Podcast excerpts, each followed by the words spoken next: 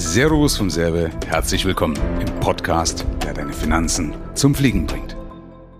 Michael, ich hätte da noch mal eine Frage. Heute über die BWA. Wie hilft mir die BWA, um finanzielle Entscheidungen zu treffen?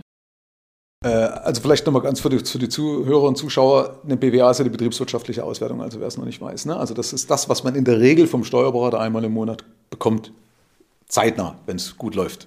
Also nicht irgendwo sechs Monate später, dass ich nur einen Blick in die Vergangenheit habe. Aber zu deiner Frage, ich bin der Überzeugung, dass es im Endeffekt sehr, sehr, sehr, sehr wenig hilft. Das bestätigen mir auch meine Kunden.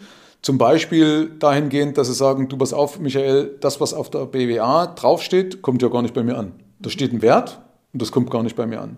Oder wie sie auch damit umgehen mit einer BWA, dass sie halt sagen, naja, wenn die kommt, dann nehme ich sie, dann gucke ich mir an, äh, ich habe jetzt bis jetzt so und so viel und im letzten Jahr oder im Vergleichszeitraum habe ich so und so viel. Ja, besser oder schlechter?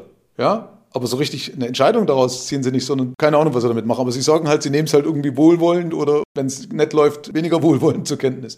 Dann gucken sie meistens mal noch nach den großen Posten, also beispielsweise jetzt äh, Personal oder wie auch immer oder was auch immer, was die, die größeren Posten sind. Und dann unten auf das, was übrig bleibt. Ja, so. Und dann heften sie es ab.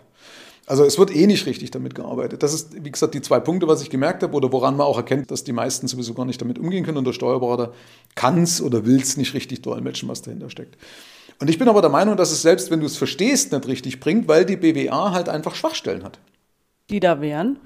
Naja, verschiedene Schwachstellen. Also eine zum Beispiel ist, dass es steuerlich verwässert ist. Also dass eben Abschreibungseffekte zum Beispiel drin sind, die sich aber jetzt nicht wirklich auf meine Zahlungsströme auswirken. Mhm. Ja?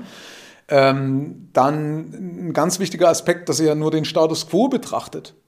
Dass er also nicht in die Zukunft schaut, also dass ich beispielsweise sage, naja, ich bin ja jetzt nach dem meinetwegen, das sind meine aktuellen Kosten, aber das stimmt ja gar nicht, sondern meine Kosten sind ja auch die, die ich aufgrund von vergangenen Entscheidungen, die aber in der Zukunft erst eintreten. Mhm. Ja? Ich habe das ja immer wieder mal gesagt mit den Budgets.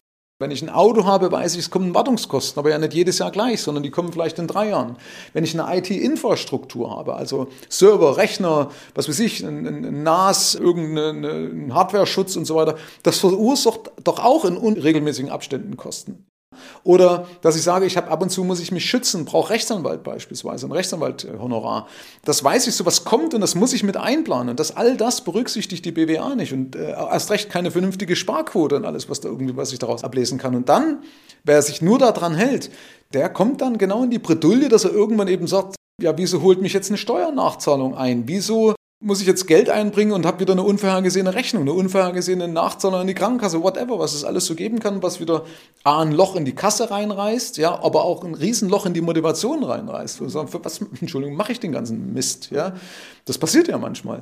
Und ich habe doch, ich erkenne meine Hebel auch nicht. Oder manchmal noch bucht der Steuerberater in irgendwelche buchhalterischen Konten, die so eigentlich in meiner Welt oder nicht unbedingt da reingehören ich will jetzt dem Steuerberater bitte nichts Böses unterstellen, aber äh, alleine oftmals der Rohertrag ist nicht immer gleich. Bei dem einen denkst du, wieso ist da jetzt im Rohertrag das noch mit reingebucht? Passt doch eigentlich gar nicht, ja?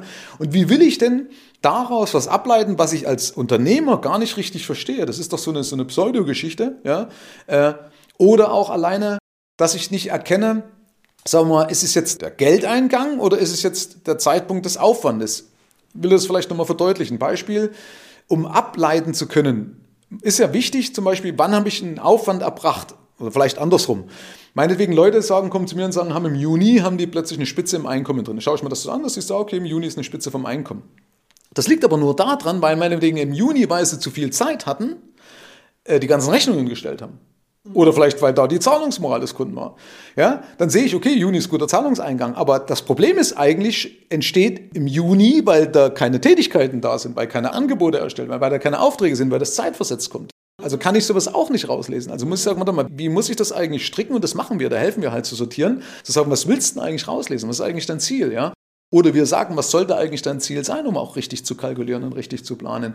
Und dann ordnet sich praktisch das nach deinen Zielen unter und dann liefert das auch die richtigen Ergebnisse, die ich in wenigen Sekunden einfach ablesen kann und sagen, ah, okay, das kann ich investieren oder das kann ich nicht investieren, mach das mal bei einer BWA.